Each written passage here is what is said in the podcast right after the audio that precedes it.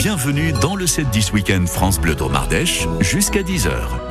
Il est 8h21, euh, plus de 1000 km de la source à l'embouchure, c'est la Loire, le plus long fleuve français. Il prend sa source chez nous, Cocorico, sur le plateau Choix, où nous déambulons ce matin à la découverte du patrimoine architectural, Alexandre Vibard. C'est une belle histoire, celle de la sauvegarde d'une vieille bâtisse multicentenaire et qui va continuer à nous raconter l'histoire du plateau ardéchois.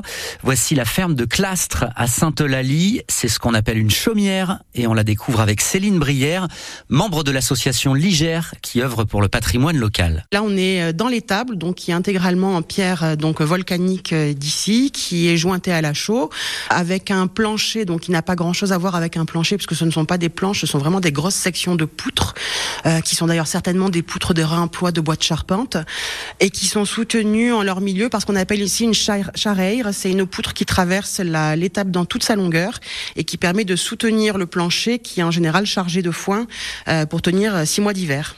On va aller jeter un petit coup d'œil. On est juste à côté de la porte qui nous permet d'aller dehors. Ce qui est une particularité par rapport à beaucoup de demeures locales, c'est que le toit, ce ne sont pas des lauses, ce n'est pas de la pierre, quoi.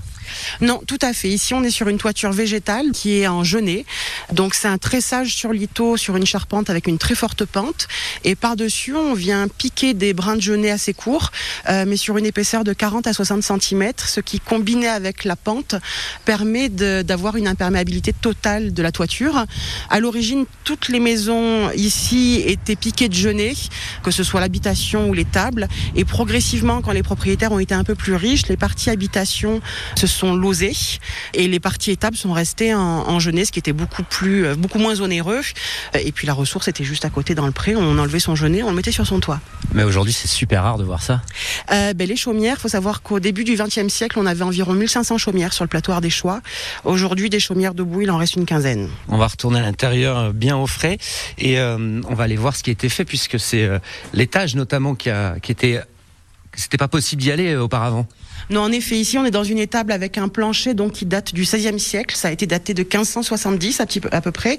Et euh, ce plancher, ben, il faut savoir qu'il était plus euh, en état de tenir euh, le poids des hommes. D'ailleurs, l'escalier par lequel on va monter est dans une trémie qui a été créée par des corps de métier qui sont passés à travers le plancher. Aïe, aïe, aïe. Sympa les artisans. Dangereux métier.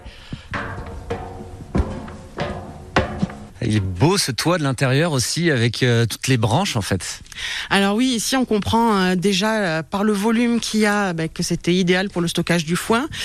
On comprend aussi que les gens n'aient pas voulu conserver ce genre de toiture pour leur habitation parce que c'était un peu compliqué de vivre dessus en termes de salubrité et de et de poussière puisque c'est assez poussiéreux, c'est végétal. On peut pas faire d'isolation sous les toitures engennées euh, puisqu'il faut que ça respire, c'est du végétal, il faut pas que ça condense, il faut pas qu'il y ait de, de végétalisation de la toiture, sinon ça pourrit ça s'écroule en 10 ans à peu près s'il n'y a pas d'entretien.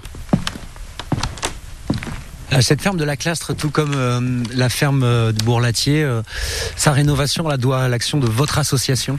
Tout à fait. En fait, l'association Ligère a été créée en 1975 par Joseph Pouget, qui était originaire du plateau. Sa famille était, donc ils habitaient à Paris, mais ils étaient originaires d'ici. Et en fait, il s'est rendu compte à cette époque-là que ce patrimoine était emblématique et qu'il est en train de disparaître. Et il a fondé donc l'association Ligère pour œuvrer pour la sauvegarde des paysages et de l'architecture des Hauts-Val-de-Loire du coup, euh, voilà, le but c'était de permettre à cette voiture de rester debout. C'est très difficile, mais c'est ce à quoi on essaye de s'employer. La chaumière de Clastres est à l'origine une ferme monastique construite au XIe siècle. Pour la petite histoire, euh, pendant les travaux, des charbons ont été retrouvés dans un ancien foyer.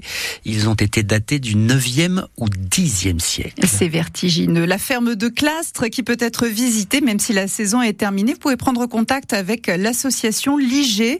Elle peut organiser des visites pour les groupes, euh, au moins tant qu'il n'a pas encore neigé. Et le contact de cette association et des photos de cette merveilleuse sont à retrouver sur francebleu.fr avec le podcast. Et dans le dossier du jour au fil